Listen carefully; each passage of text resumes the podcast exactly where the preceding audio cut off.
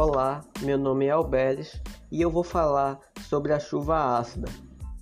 A chuva ácida é uma das consequências da poluição atmosférica.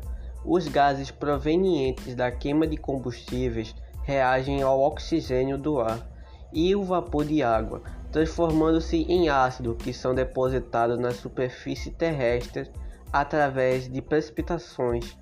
Essa acidificação do solo e das águas superficiais exerce efeitos devastadores nos ecossistemas e representa um grave perigo para os seres vivos. As erupções vulcânicas, os terremotos, os incêndios naturais, os relâmpagos e alguns processos microbianos liberam dióxido de enxofre e óxido de nitrogênio na atmosfera.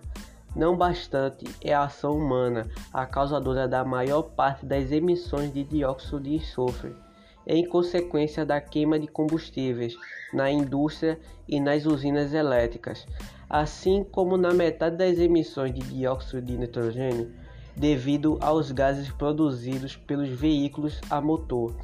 Da mesma forma, e embora em menor grau, as explorações pecuárias intensivas produzem amoníaco a partir da decomposição da matéria orgânica. Esses três poluentes, que podem ser transportados a grandes distâncias a partir de seus focos de origem, se oxidam quando entram em contato com a atmosfera, originando a formação de ácido sulfúrico e ácido nítrico.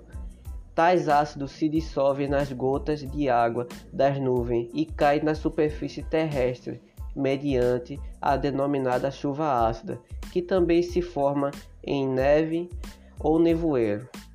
Efeitos da chuva ácida: O pH da chuva sofre alterações quando combinada com ácido sulfúrico e ácido nítrico. Por isso, quando a chuva cai sobre o solo e as águas, altera suas características químicas, colocando em perigo o equilíbrio dos ecossistemas. É o que se conhece como acidificação do meio ambiente, um fenômeno que tem graves efeitos. Os oceanos podem perder biodiversidade e produtividade. A queda do pH das águas oceânicas prejudica o fitoplâncton, fonte de alimento de diferentes organismos e animais, o que pode modificar os níveis tróficos e acarretar a extinção de diferentes espécies marinhas.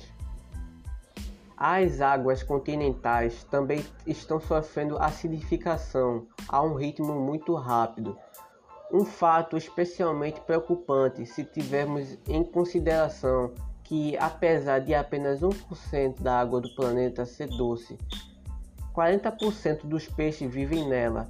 Tal acidificação aumenta a concentração de íons metálicos, principalmente de íons de alumínio, o que poderia ocasionar a morte de grande parte dos peixes anfíbios e plantas aquáticas dos lagos acidificados.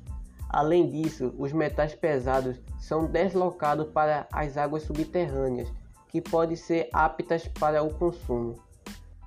Nas florestas, o baixo nível de pH do solo e a concentração de metais como o alumínio impede que a vegetação absorva corretamente a água e os nutrientes necessários. Isso danifica as raízes, diminui o crescimento e torna as plantas mais fracas e vulneráveis a doenças e pragas.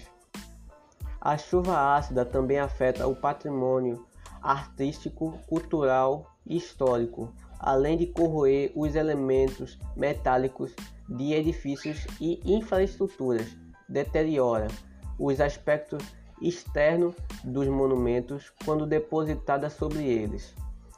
O maior dano se verifica nas construções calcárias, como mármore que se dissolvem pouco a pouco devido ao efeito da chuva ácida.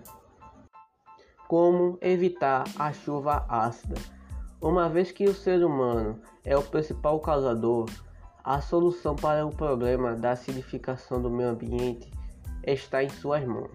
Para mitigar a chuva ácida, é imprescindível reduzir as emissões de poluentes Para tal, é necessário que exista um compromisso em âmbito governamental e empresarial que impulsione uma série de medidas, como filtrar e desintoxicar as águas utilizadas pelas fábricas, reduzir a emissão de gases poluentes, favorecer a geração e o uso de energias limpas, diminuir o consumo energético, potencializar a inovação e as novas tecnologias, plantar árvores, conscientizar a população e fomentar o uso de carro elétrico. Obrigado por ter ouvido até aqui e até mais.